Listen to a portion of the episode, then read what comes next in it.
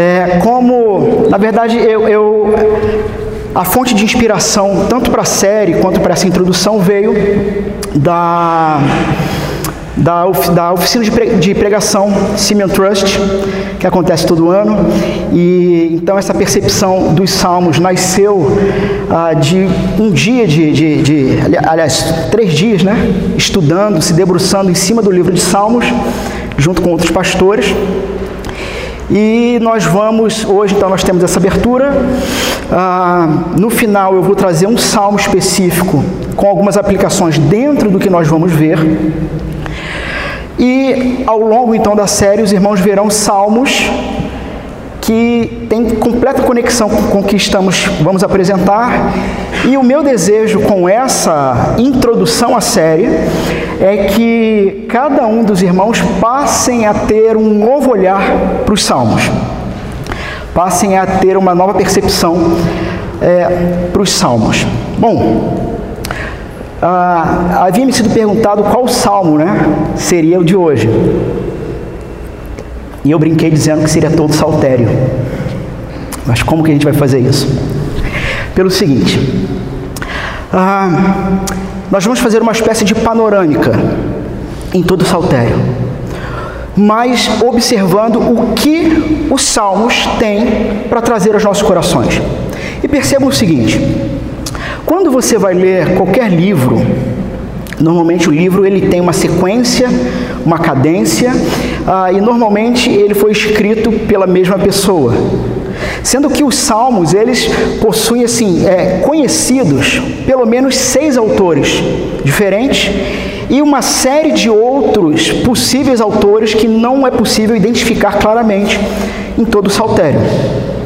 Ah, isso de 150 salmos. Ah, mas como que a gente pode entender qual é o objetivo do saltério? Se logicamente nós vamos ler um salmo e na sequência do salmo já é uma outra história, já é um outro autor. Todos nós, ou pelo menos ah, ah, os cristãos ortodoxos, creem que o Espírito Santo inspirou a construção do livro. E o próprio saltério também. E o próprio saltério, quando ele foi organizado, e os salmos foram escritos em épocas bem diferentes, em momentos bem diferentes, mas quando ele foi organizado, ele tinha um motivo. Ou a pergunta é: você já parou para pensar nisso? Será que existe um apontamento central no saltério? Assim como, por exemplo, você pega ah, um livro de o, o, o Evangelho de João, e quase no final do Evangelho, João vai dizer o motivo dele ter escrito. E ou você pega outros livros bíblicos e normalmente você tem uma ideia central correndo em todo o livro bíblico, há um apontamento, há um motivo para isso. Mas como entender o objetivo central do Espírito Santo de Deus ao inspirar a arrumação dos salmos da maneira que nós temos hoje em nossas Bíblias? Como entender o que o próprio Deus quis trazer aos nossos corações, aos corações, na verdade, de todos os pecadores da terra? Né? Eu, eu tenho. É, tenho usado uma frase meio que em tom de brincadeira, mas é uma realidade, de que Deus tem um negócio na terra. Ele tem um negócio, uh, um projeto. O negócio de Deus é com o pecador. E o projeto dele é fazer com que pecador se arrependa. Esse é o objetivo de Deus, para a glória do nome dele. Ele tem um projeto. Como que o saltério poderia, de alguma maneira, é, fazer com que nós percebêssemos isso também? Então, irmãos, estejam com a Bíblia já aberta aí no Salmo, porque nós vamos fazer aí um, um vai e vem, vários salmos aí, todos juntos para podermos entender o objetivo. Bom, irmãos, e aqui eu também me inspirei um pouquinho no pastor Joel, quando ele me disse que gastou aí uns 20 minutos na primeira mensagem de Esther, só situando o povo. Falei, bom, como a, o precedente já foi dado, né? Então dá para fazer alguma coisa parecida. Eu espero que em 20 minutos eu consiga fazer a mesma coisa. Já gastei sete, oito aqui na minha, no meu reloginho. Isso aí pode editar depois também, tá bom? A gente pode depois criar um sistema de clique para edição. É, muito bem. Eu não sei quantos sabem, mas o Saltério ele é dividido em cinco livros e não é uma divisão apócrifa, assim, é, ah, foi feito é, depois, não. É, essa divisão vem dos escritos é, de Israel. Ele veio organizado dessa maneira. Então, em cinco grandes livros. Eu não sei se você sabia disso. A questão é o seguinte: será que isso foi intencional? Será que tem um motivo por trás dessa organização de todo o saltério em cinco grandes blocos? É, como a gente sabe, todo bom livro, e talvez seria, vai ser a maneira da gente entender isso, todo bom livro ele tem ah, uma introdução e uma conclusão. E através da introdução e da conclusão, a gente consegue talvez delimitar ou entender o, o sentido do livro, aonde o autor quis chegar. Então, como que a gente pode é, é, identificar essa introdução e essa conclusão? Salmo 1 e Salmo 2. Os primeiros dois salmos, eles vão começar e vão terminar de uma maneira semelhante. Vamos observar isso então. O Salmo 1, ele começa dizendo: Bem-aventurado o homem que não anda no conselho dos ímpios, não se detém no caminho dos pecadores, nem se assenta na roda dos escarnecedores. Ou seja, ele já começa com essa palavra e com essa ideia. Bem-aventurado é essa pessoa. Muito feliz, extremamente feliz. É essa pessoa. Agora, quem é extremamente feliz? Quem é extremamente feliz? Vejam o Salmo 2 na Bíblia de vocês, apesar de que esse verso está aqui, verso 12.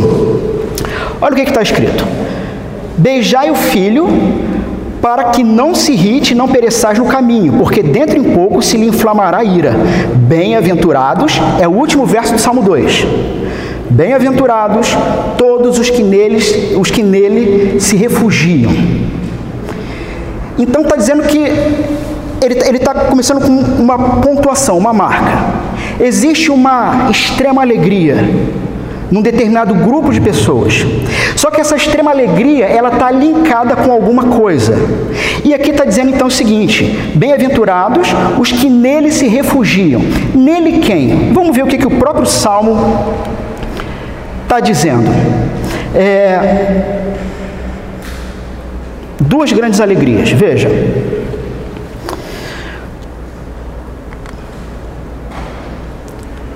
Antes, verso 2 do capítulo 1, tem a sua lei, tem o seu prazer na lei do Senhor e na sua lei medita dia e noite.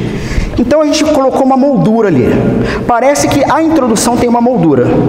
Começa com bem-aventurado, termina com bem-aventurado. Mas quem é bem-aventurado? É aquele que tem o seu prazer na lei. Então parece que o tom do livro já é esse. Extremamente feliz é aquele que tem o seu prazer na lei do Senhor, na lei de Deus, que se agrada na lei de Deus. E teria alguma segunda bem-aventurança? Aí olhamos de novo para o capítulo, para o capítulo, para o Salmo 2. Diz o seguinte: aqui, lá no, no meio do Salmo 2. Eu, porém, constituí o meu rei sobre o meu santo monte Sião. Proclamarei o decreto do Senhor. Ele me disse: Tu és o meu filho, eu hoje te gerei. Aí lá no finalzinho do salmo vai dizer o seguinte: Bem-aventurado os que nele se refugiam. Nele quem? No rei. Então, a introdução do saltério é essa. Ele começa delimitando: extremamente feliz é aquele que tem o seu prazer na lei de Deus e se refugia no rei. Então, o saltério já está dizendo o seguinte: bom, saltério, hinos de louvor e adoração e orações ao Senhor. Ah, que já começa com um tom de extrema alegria, e ele está dizendo o seguinte: bom, nos foi prometido um rei, nos foi prometido um rei. Bem-aventurado esse rei e todos aqueles que têm seu prazer na lei do Senhor. E bem-aventurado é aquele que descansar nesse rei. Então esse rei ele precisa ter o seu prazer na lei do Senhor e não nas suas próprias leis e não nos seus próprios desejos. Então me parece então que esse é o tom da introdução do saltério. Então, na nossa figura ficaria mais ou menos assim, né? Eu acho que talvez dá para depois encaixar ali na, na edição também. Então ficaria assim: Salmo 1 e 2 falando sobre extremamente feliz, o que tem o prazer na lei e que se refugia no rei. A pergunta é: será que isso aqui aparece novamente em algum lugar do saltério? Será que essa fórmula fecha o saltério? O que, que os irmãos acham? Ah, os últimos cinco refrões do saltério, eles têm algo em comum. sei se dá para todos ler. Aleluia. Louva, ó minha alma, ao Senhor. O Senhor reina para sempre, o teu Deus, ó Sião, reina de geração em geração. Aleluia. Esse é o Salmo 146. Salmo 147, final dele. Não fez assim a nenhuma outra nação, todas ignoram os seus preceitos. Aleluia. Aleluia. Louvai ao Senhor. Lá embaixo, aleluia, final do 148. 149, verso 1, aleluia. 149, verso 9, como fecha? Aleluia. Salmo 150, aleluia, e fecha com aleluia. Então, parece que tem uma moldura também aqui. Aleluia. Uma expressão de, de alegria, de adoração, de agradecimento diante de Deus. E a pergunta é o seguinte: por que, que eles estão alegres? O que, que os irmãos acham? Por que aleluia? Por que os cinco últimos ah, salmos do Saltério fecham com isso em comum? Qual é o motivo de culto? Qual é o motivo de proclamação alegre? Que o Espírito Santo quis propor para todo ser humano que entendesse isso aqui. Vamos ver o Salmo 147? O verso 19 e 20 diz: Mostra a sua palavra a Jacó, as suas leis e os seus preceitos a Israel. Não fez assim a nenhuma outra nação, todas ignoram os seus preceitos. Então, por que, que eles estão alegres adorando a Deus? Porque a lei de Deus e os seus preceitos foram revelados para Israel. A lei. Será que tem mais algum um segundo motivo também para louvor ao Senhor? Ah, Salmo 148. Louvem o nome do Senhor, porque seu nome é excelso, a sua majestade é acima da terra e do céu. Ele exalta o poder do seu povo, o louvor de todos os seus santos, dos filhos de Israel. O 149, aleluia, cantai ao Senhor um novo cântico e o seu louvor na Assembleia dos Santos.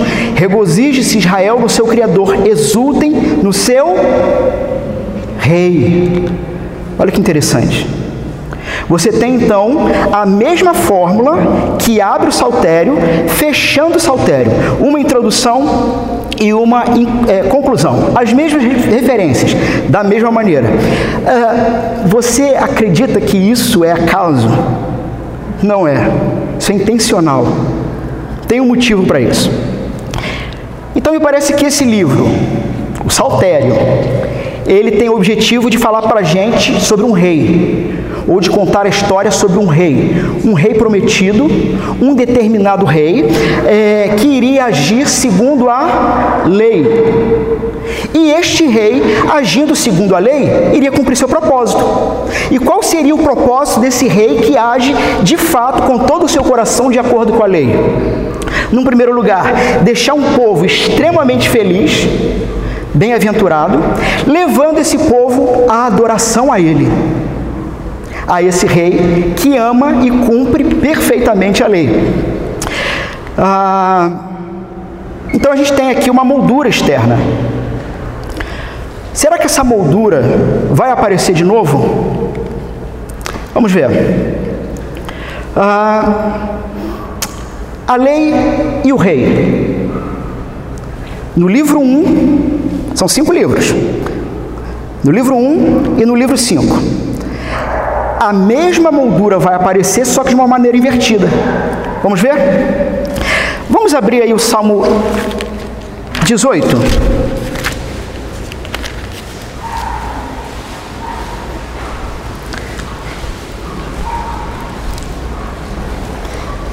Eu vou ler alguns versos, os irmãos me acompanhem.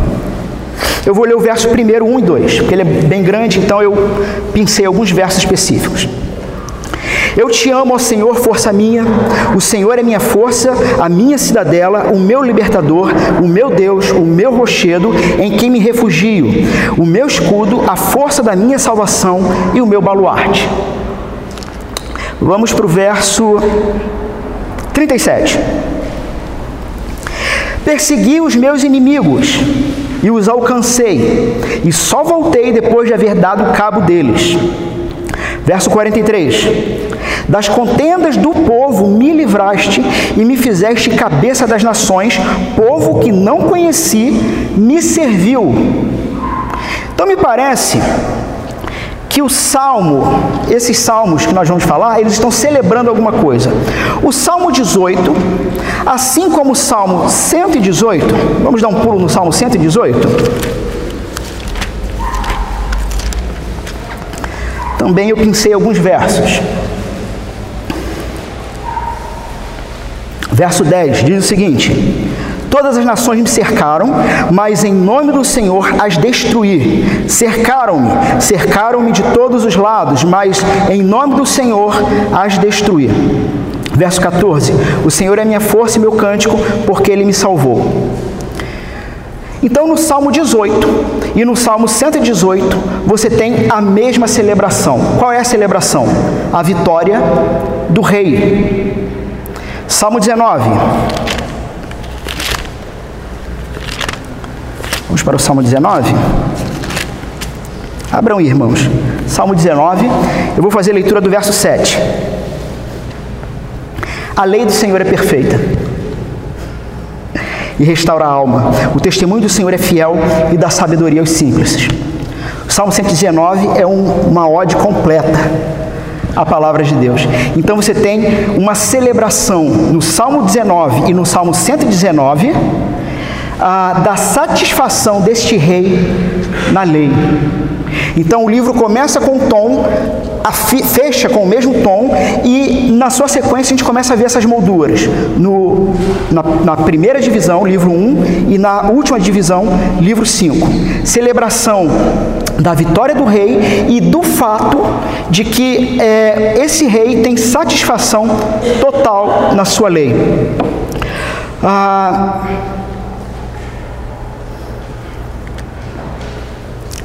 que, que será que acontece então? Assim fica o quadro. O que, que será que acontece no meio desse livro? Qual é a história desse livro? Do que ele aponta? Nós sabemos que a maioria dos salmos foram escritas por Davi. A maioria dos salmos. Ah, ou pelo menos uma enorme quantidade de salmos. Nós temos um salmo de Moisés, nesse meio aí. E nós temos, é, de forma marcante, um salmo específico de Salomão, também nesse meio. Então nós temos ah, dois reis escrevendo e nós temos um legislador escrevendo. Mas o que, que vai acontecer nesse meio? O que, que aconteceu na história de Israel e o que, que o Saltério quer dizer para a gente?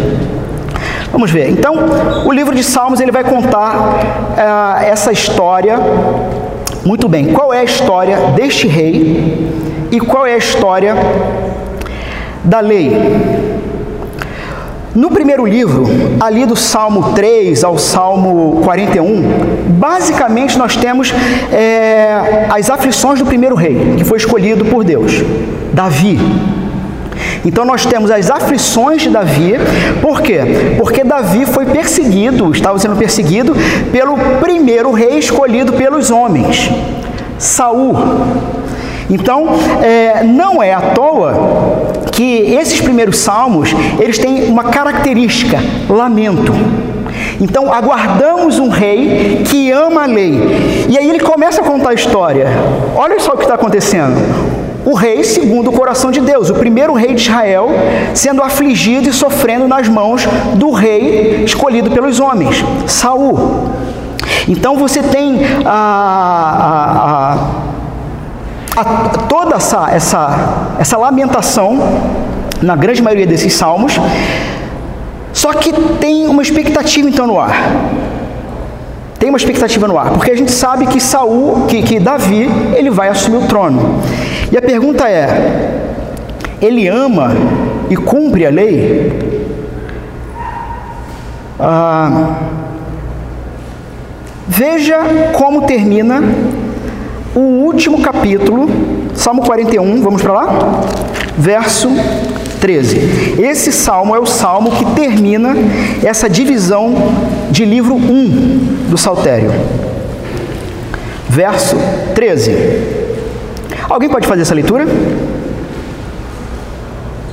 Bendito seja o Senhor, Deus de Israel, da eternidade para a eternidade. Amém e amém. Bendito seja o Senhor, Deus de Israel, de eternidade para eternidade. Amém amém os irmãos irão perceber que em cada final de livro nós temos a mesma fórmula. Por quê? Davi então assumiu o trono. Bendito seja o Senhor de Israel. Amém e amém. Este é o homem segundo o coração de Deus. Este deve ser de fato o rei que vai trazer paz a Israel e paz às nações. Mas o que, será que acontece? Será que de fato Davi é um homem segundo o coração de Deus? Ah, na transição para o livro 2, nós vamos ter é, uma, uma saída de Davi para Salomão, onde Salomão é aquele que vai escrever o Salmo 72.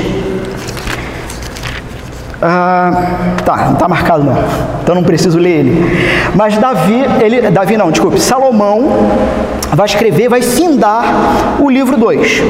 Vai findar o livro 2.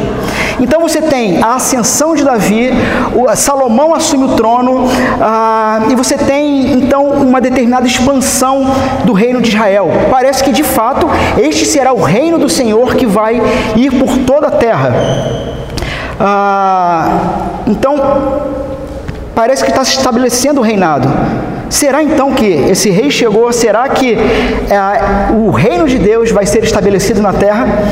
E aí nós descobrimos que no, no Salmo 51 houve um problema. Salmo 51.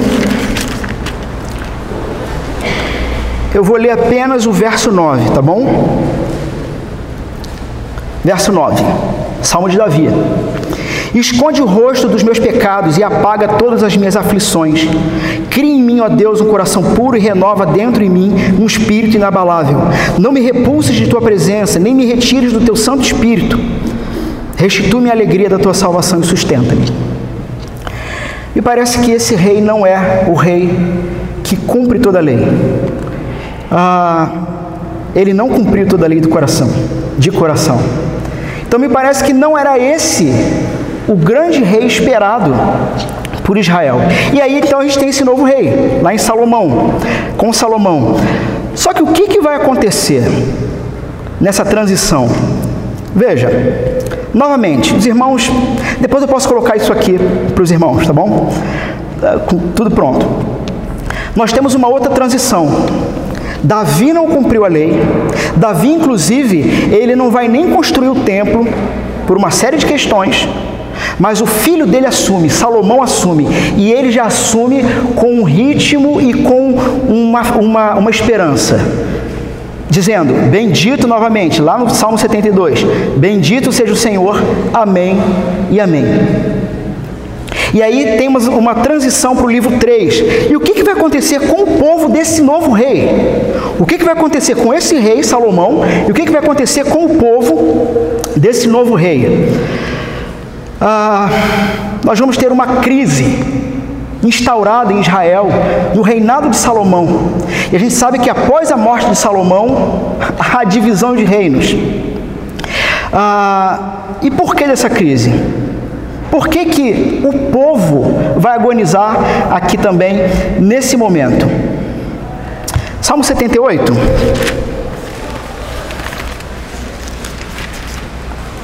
Eu vou ler apenas também alguns versos. Salmo 78, a partir do verso 5. Ele estabeleceu um testemunho em Jacó e instituiu um rei em Israel, e ordenou nossos pais que os, que os transmitissem a seus filhos, a fim de que a nova geração os conhecesse. Filhos que ainda hão de nascer uh, se levantassem e, por sua vez, os referissem seus descendentes, para que pusessem em Deus a sua confiança e não esquecessem dos feitos de Deus, mas lhes observassem os mandamentos e que não fossem, atenção nesse verso.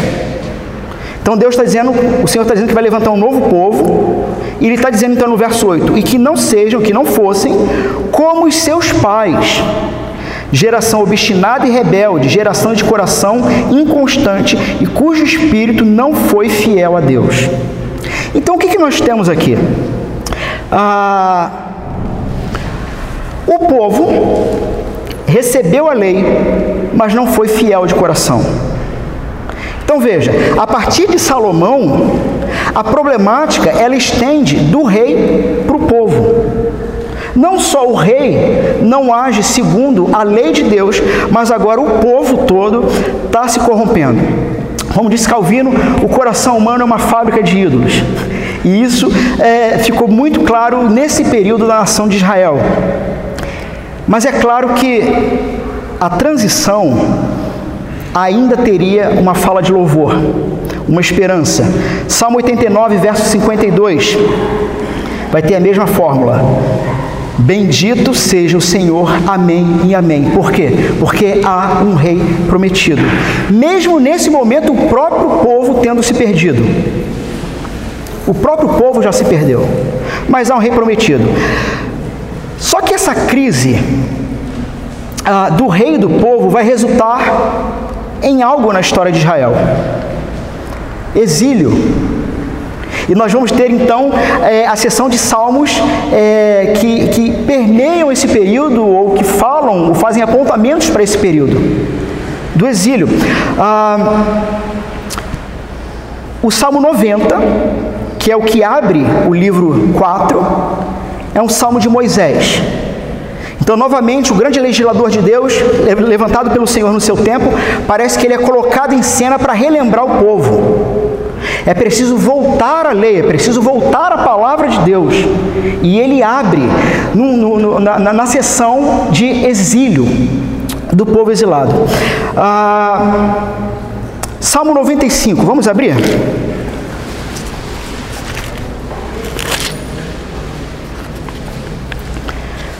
Eu vou ler do verso 8 ao 11.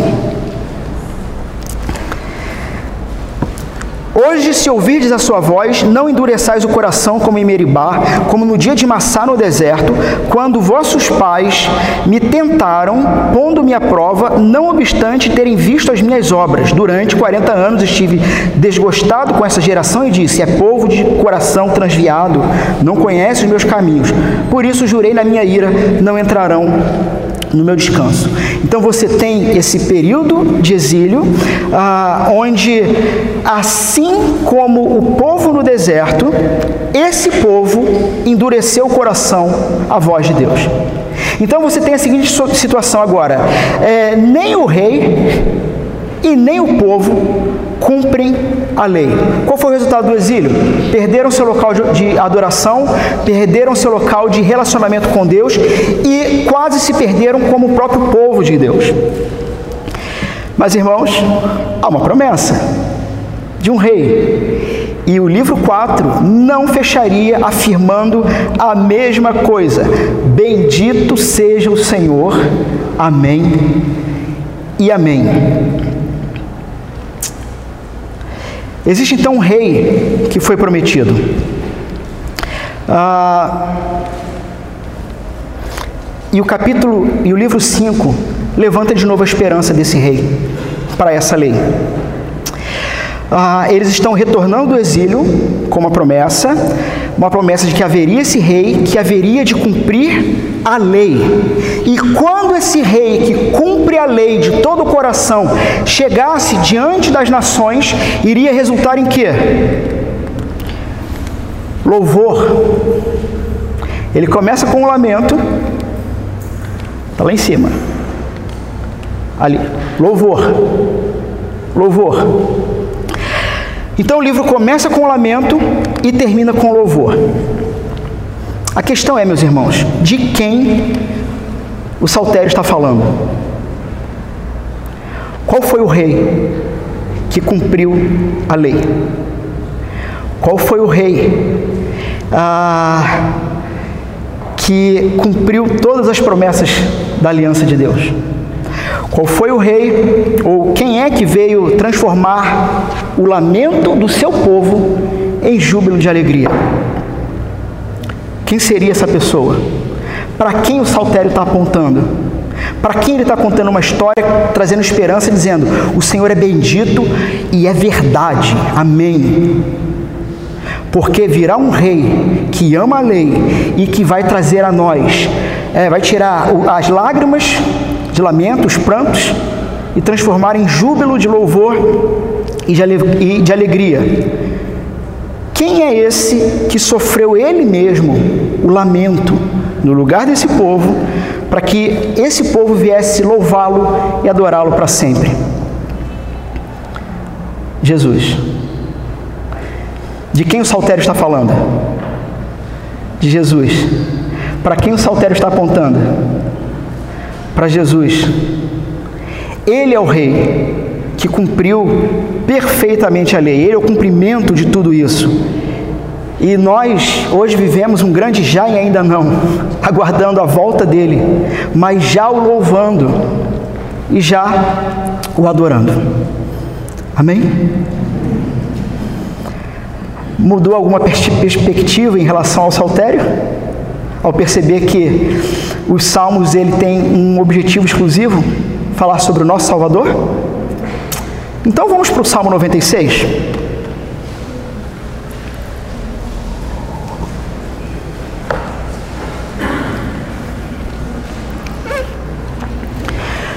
O Salmo 96, ele tem algumas características específicas. Já que todos nós agora compreendemos do que se trata o saltério, e compreendemos o apontamento do saltério. Há agora o trabalho árduo que cada irmão aí pode começar a ter ao estudar o saltério e a ler o saltério, encontrando o próprio Cristo ou como aquele salmo aponta para o Evangelho de alguma maneira. E então eu escolhi esse salmo, ele não estará nas sequências, e aparentemente, vocês não viram ele aparecer, na verdade, em lugar nenhum, não é? Parece que aparentemente ele não tem conexão com, com o todo que foi visto. Será? Diz a palavra de Deus então: Cantai ao Senhor um cântico novo, cantai ao Senhor todas as terras. Cantai ao Senhor e bendizei o seu nome, proclamai a sua salvação, dia após dia. Anunciai entre as nações a sua glória, entre todos os povos as suas maravilhas, porque grande é o Senhor e muito digno de ser louvado. Temível mais do que todos os deuses. Porque todos os deuses dos povos não passam de ídolos. O Senhor, porém, fez os céus Glória e majestade estão diante dele, força e formosura no seu santuário. Tributai ao Senhor, ó famílias dos povos, tributai ao Senhor, glória e força, tributai ao Senhor, a glória devida ao seu nome.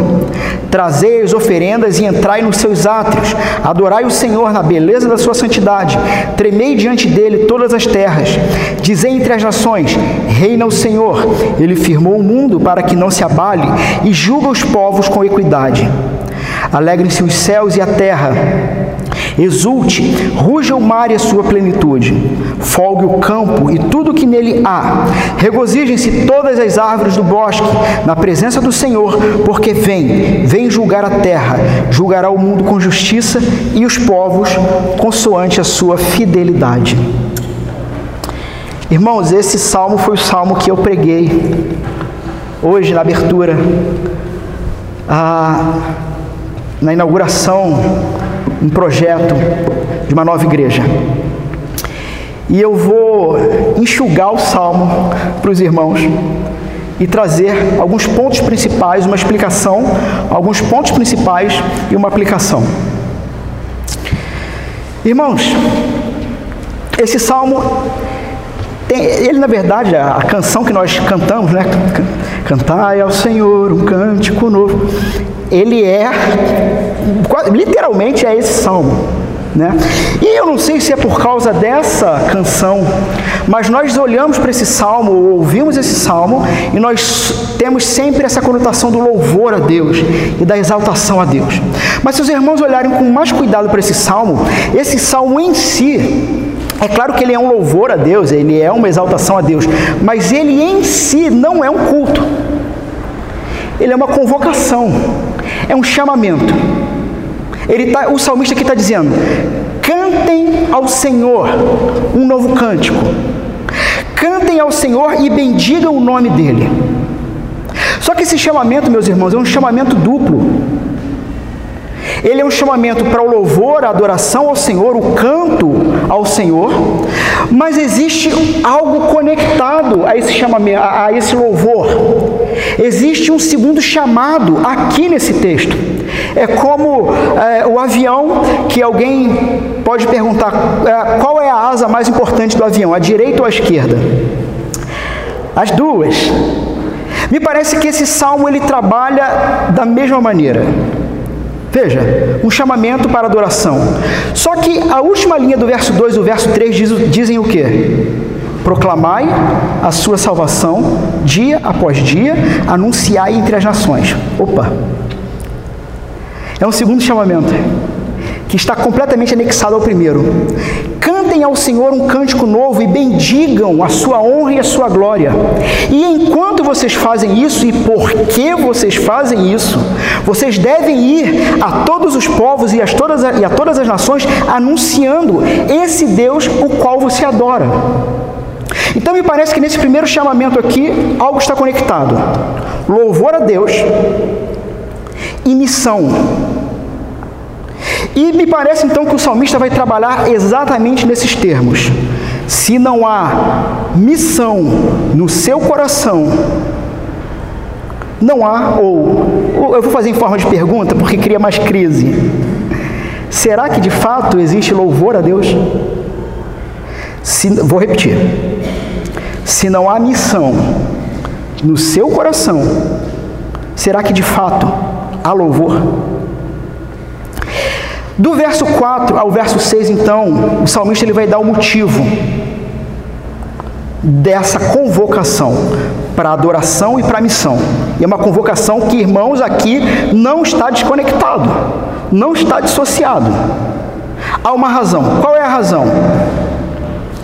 E ele começa então a falar sobre, ele, ele no verso 4 ele fala sobre a grandeza do Senhor, a dignidade que ele tem, e por isso temos que louvá-lo. No verso 6 ele vai falar sobre glória, majestade, força e formosura diante do próprio Deus, como que servindo a Deus, ou como que emanando do próprio Deus. Ou seja, ele vai dizer que ao mesmo tempo que você tem que adorá-lo e fazer missão, há um motivo. E esse motivo também é duplo. O primeiro motivo é o próprio Deus. Glória e majestade estão diante dele, força e formosura no seu santuário. Ah, ele é grande, muito digno de ser louvado. E parece que tem um segundo motivo aqui. E ele parte do seguinte, o, o, o verso 5 parte do seguinte pressuposto: existe um problema. Veja,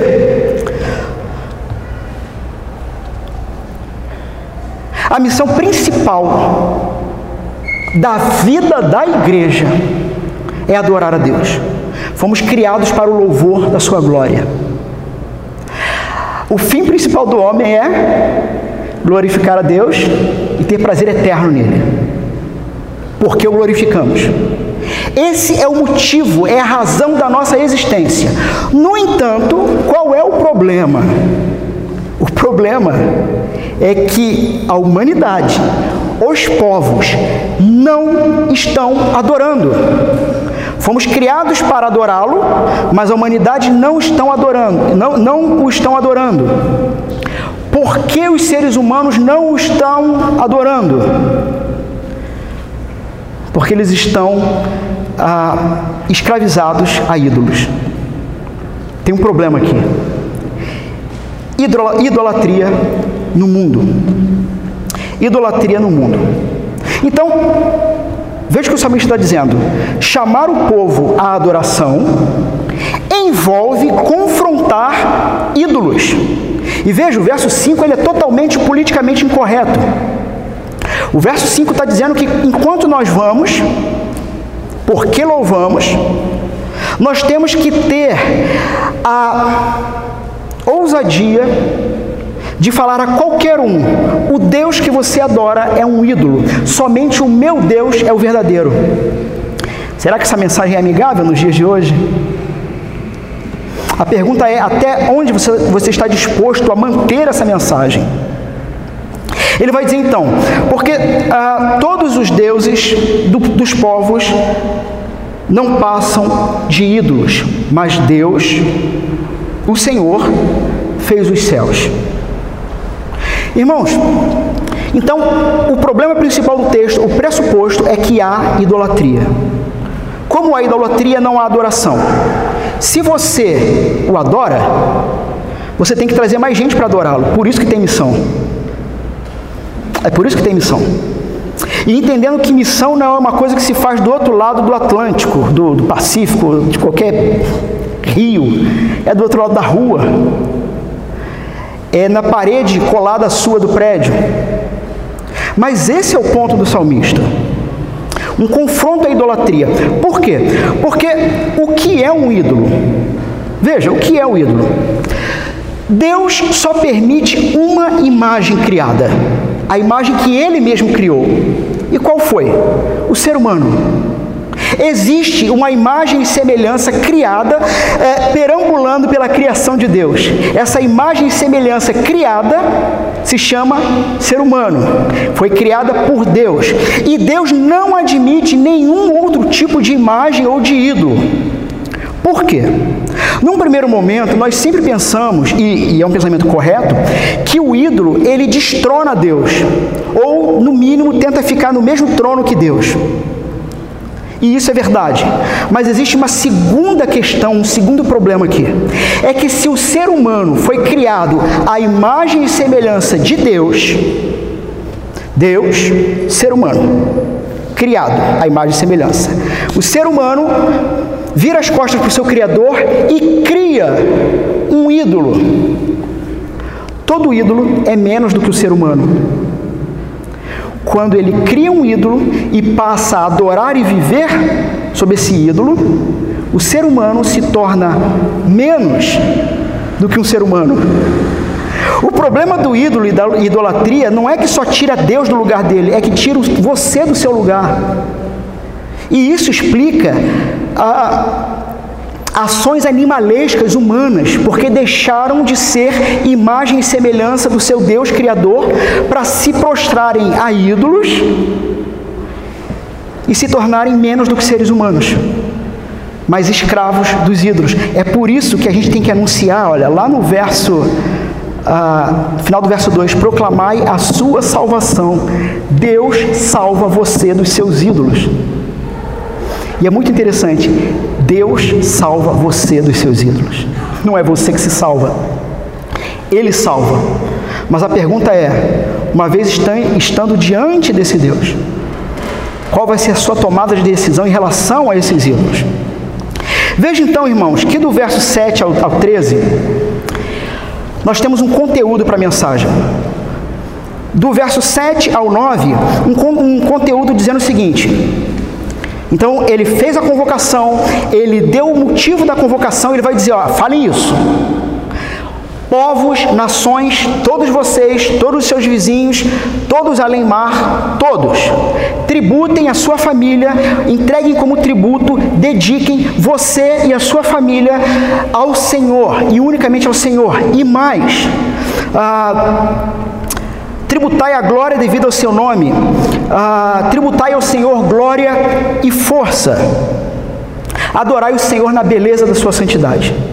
Irmãos, Lá no, no, final do verso 6, ele falou que, sobre força e formosura, e no final do verso 9, ele falou sobre a beleza. E o salmista, então, aqui está usando termos é, estéticos, o belo, dizendo o seguinte: que a beleza, ela vem do Senhor e ela traz alguma coisa ao nosso coração. E o que ela traz ao nosso coração deveria ser louvor a Ele. Veja, você já passou por uma experiência de ir em algum restaurante ou em algum local com uma boa música e ouvir a cantor, o cantor ou o grupo de uma maneira, aquela determinada música de uma maneira que você nunca tinha ouvido na tua vida e aquilo te encantou, ou aquele prato de comida naquele restaurante que foi a coisa mais gostosa que você já tinha comido até aquele dia. E o sentimento que você tinha era: eu não posso sair daqui sem chamar o chefe, apertar a mão dele e dizer o seguinte: o que você fez é bom, parabéns. Ou chegar naquela determinada banda musical e dizer o seguinte: o que vocês me proporcionaram nessa noite foi algo que, se eu saísse daqui sem agradecê-los, eu estaria em dívida com vocês. E o salmista está dizendo que o belo, a formosura perfeita se encontra no Senhor. Como é possível nós dedicarmos louvores de agradecimento a coisas pequenas diante desse Deus? Porque é isso que o salmista está dizendo, e me parece que esse salmista ele está quase que em êxtase. Nós temos no Salmo 96 alguém que de fato foi encontrado por Jesus. Ou, para fazer referência ao tempo em que o texto foi escrito, foi encontrado pelo próprio Deus e teve a revelação da beleza da formosura, da formosura de Deus diante dos seus olhos. Os olhos dele se abriram e ele tomou uma decisão para o resto da vida: eu só quero ficar para sempre na tua casa, diante da tua beleza, porque o Senhor é bom porque o Senhor é bom. E ele está dizendo o seguinte: alguém que teve essa, não sei se a gente pode chamar de epifania, mas é esse encontro com Deus de uma maneira tão profunda, é alguém que não consegue fazer outra coisa que não chegar diante de outras pessoas que não conhecem esse Deus e dizer: abandonem esses ídolos, porque eles estão te escravizando, e venham conhecer o Deus que é belo. Ele salva você dos seus ídolos. E a partir do verso 11 em diante, o salmista ele parece que num, num êxtase de louvor, inclusive, ele está invocando agora toda a terra e toda a criação, a terra trepida diante dele. Os campos estão felizes. Por que, meus irmãos, que os campos estão felizes? Os bosques, na presença do Senhor, verso 13. Porque vem Vem julgar a terra, julgará o mundo, julgará o mundo com justiça e os povos consoante a sua fidelidade. Então estejam felizes. Há um conteúdo aqui a ser anunciado. Tributem ao Senhor, porque Ele é belo e formoso. E mais, o reino dele está se instaurando. O reino do Senhor está entre nós e está em expansão. O reino está crescendo. E aí o, o, o, idólatra poderia perguntar, mas e daí que esse reino está crescendo? E a mensagem do salmista é: esse reino está crescendo, ele está vindo, o rei está chegando, o reino está sendo instaurado e ele vai julgar com justiça. Ou seja, toda injustiça será punida. É uma mensagem de esperança aqui. E é muito interessante essa mensagem de esperança porque ela não está somente ligada a nós.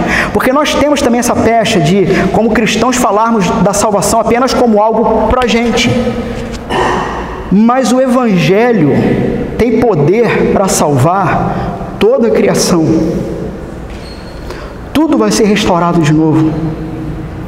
mas abandonem os ídolos. Abandonem os ídolos.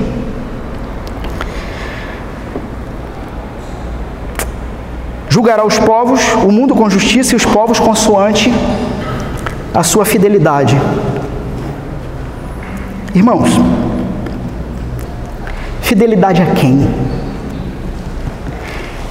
Para quem que o saltério está apontando? Lembra do, da introdução? Feliz é aquele que tem o prazer na lei do Senhor e descansa no rei. E esse rei que tem prazer na lei, na lei do Senhor e que você descansa nele, te trará aos lábios louvor e júbilo. É por isso que é tão bom ser crente. Porque não tem Deus melhor do que esse, que promoveu tudo isso. Vamos a algumas aplicações e a gente fecha. Três, três pontos para a gente pensar.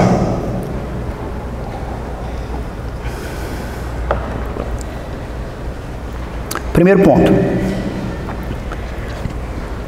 Quem esse salmo está chamando? Quem esse salmo está convocando? Para adorar a Deus e fazer missão. Ou seja, é, são as duas asas do avião. É para isso que a gente está aqui. É, quem é a tropa de elite que Deus está convocando? É o grupo de louvor e a agência de missões? Não. Esse salmo está chamando você. Ele está convocando você. A questão é como que você vai responder esse salmo. Como que você vai responder a palavra de Deus? Porque a palavra de Deus está te convocando para algo. O louvor a Ele e a missão. Porque tem mais gente que precisa louvar Ele que não conhece Ele ainda. Segunda coisa, você. Porque você de repente, não, sim, eu, eu entendo isso, eu quero, mas eu tenho minhas dificuldades. A pergunta é: você tem a razão para isso? Para anunciar, para louvar e anunciar ao mesmo, e veja que é ao mesmo tempo, é ao mesmo tempo. Você tem razão para isso? Qual a razão? A beleza, a glória, a formosura majestosa do nosso rei e o seu reino de justiça. Você tem razão para isso? Você tem essa razão? Porque se você não tem essa razão, muito provavelmente você deva repensar a pergunta que eu fiz. Se não há no seu coração um pingo de desejo por missão, a louvor, há de fato conhecimento desse rei que o saltério inteiro vai nos apresentar?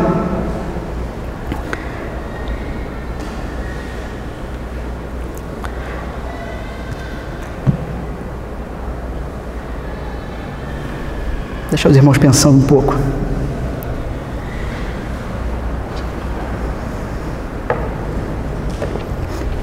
Como que você descobre se você é um idólatra? O que é isso, pastor? Chamando de idólatra.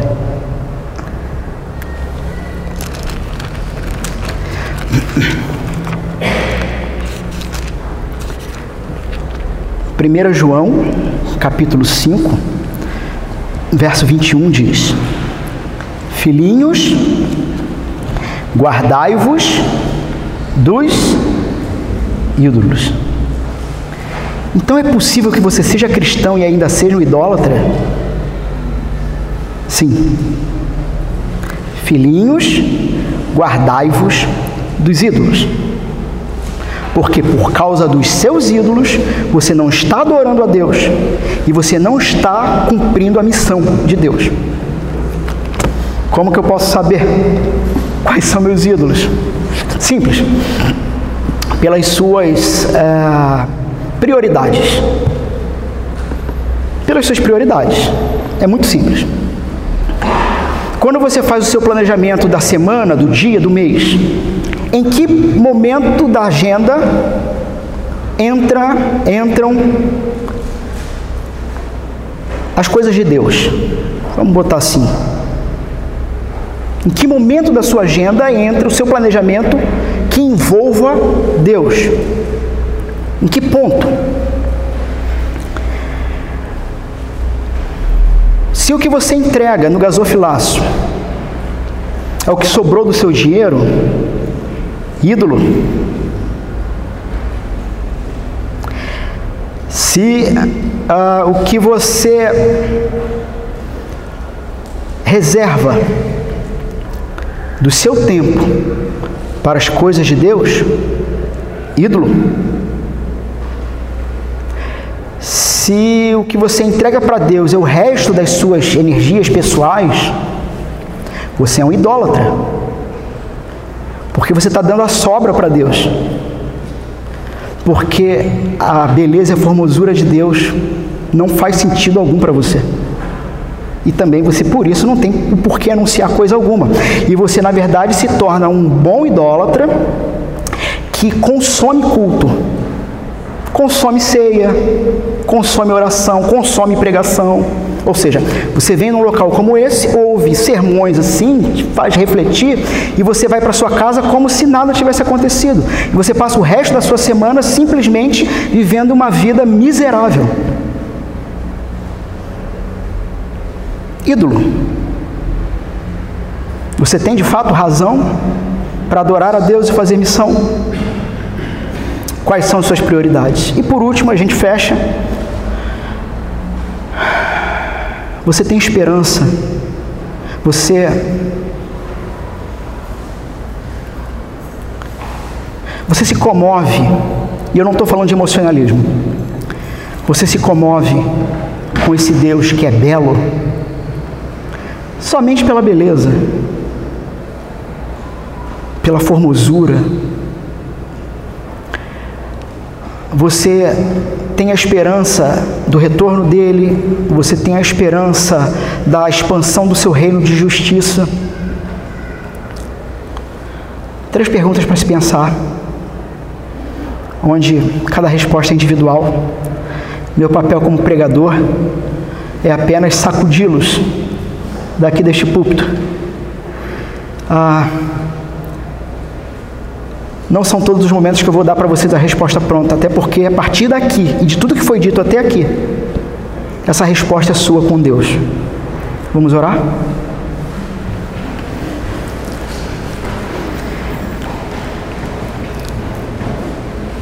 Pai Santo, fomos expostos à tua palavra. Fomos arremetidos pela tua palavra ao conhecimento do Rei que cumpriu a sua lei e que nos traz descanso, teu Santo Filho, Jesus Cristo. Senhor, comove,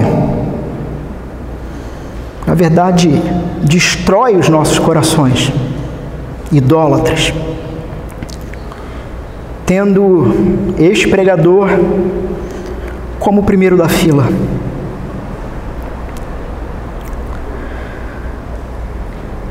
Senhor, nós não temos para onde ir, só o Senhor tem a palavra de vida eterna. Nós não temos o que fazer, nós não temos como dominar nossas próprias uh, ânsias malignas se não for pelo Senhor e no Senhor. Senhor, transforma o coração do teu povo, transforma a mente e a ação desta igreja local para a tua glória, em nome do Senhor Jesus. É a nossa oração. Amém.